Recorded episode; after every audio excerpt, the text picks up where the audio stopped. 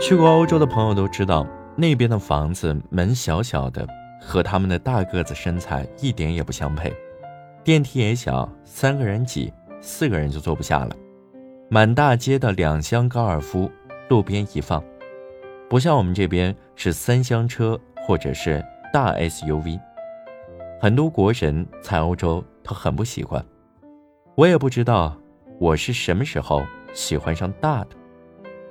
读高中不愿意在自己的县城上学，跑去了地级市；上大学更是连自己的省城都嫌弃，志愿只填首都的高校。后来参加工作了，小公司怎么也不愿意去，一门心思往上市公司挤。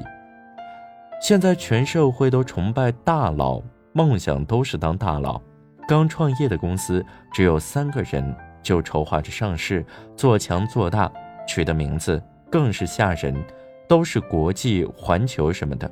相反，那些叫蚂蚁的、小米的，都把公司做得很大。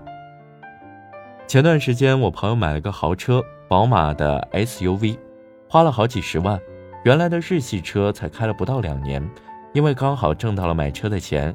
连续几个晚上做梦都想换车，搞得一直反对的爱人也烦了，不想他成神经病，就同意他买了。车买到手后很高兴，非拖着我去坐坐。我坐在副驾驶，他一边开车一边讲这个车的这个功能好用，那个内饰漂亮。过了还不到一周，我照旧坐他的车去办事，他竟然鸦雀无声。我好奇地问：“我还在等你继续介绍这豪车呢。”他的回答让我很意外，不就是个车，除了代步也没别的作用。我们这边的农村更有意思，家里只有三四口人，但家家户户都是盖三四层的楼房，外面全是瓷砖贴面。我有个小学同学家就盖了一个四层楼，每层八个房间，一楼还好，做了点装修。当我们走上二楼，就诧异了，房子里空荡荡的。水泥毛坯的墙，上了三楼和四楼吓一跳，房子里结满了蜘蛛网，平时根本没人上去。这个盖房子的钱可不是大风刮来的，是真正的血汗钱。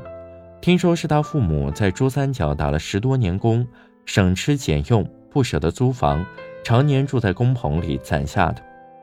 这种现象在我们这边很普遍。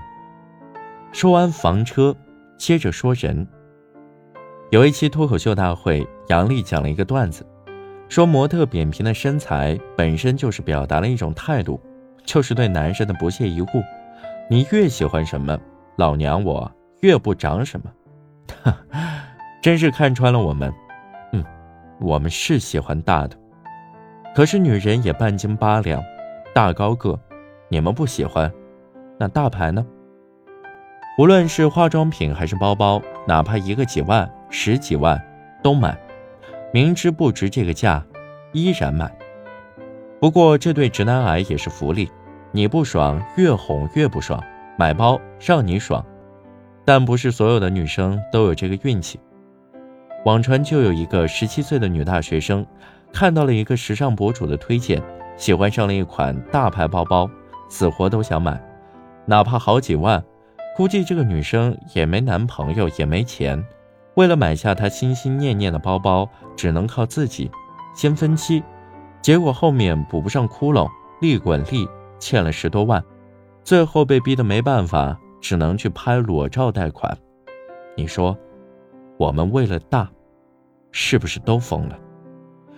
说了人，说大餐。现在生活好了，吃的都好，年纪轻轻的，除了收入不高，一查身体，哪里都高。勤快的还会去健健身、跑跑步，但大多数是散步都不去，争做宅男宅女。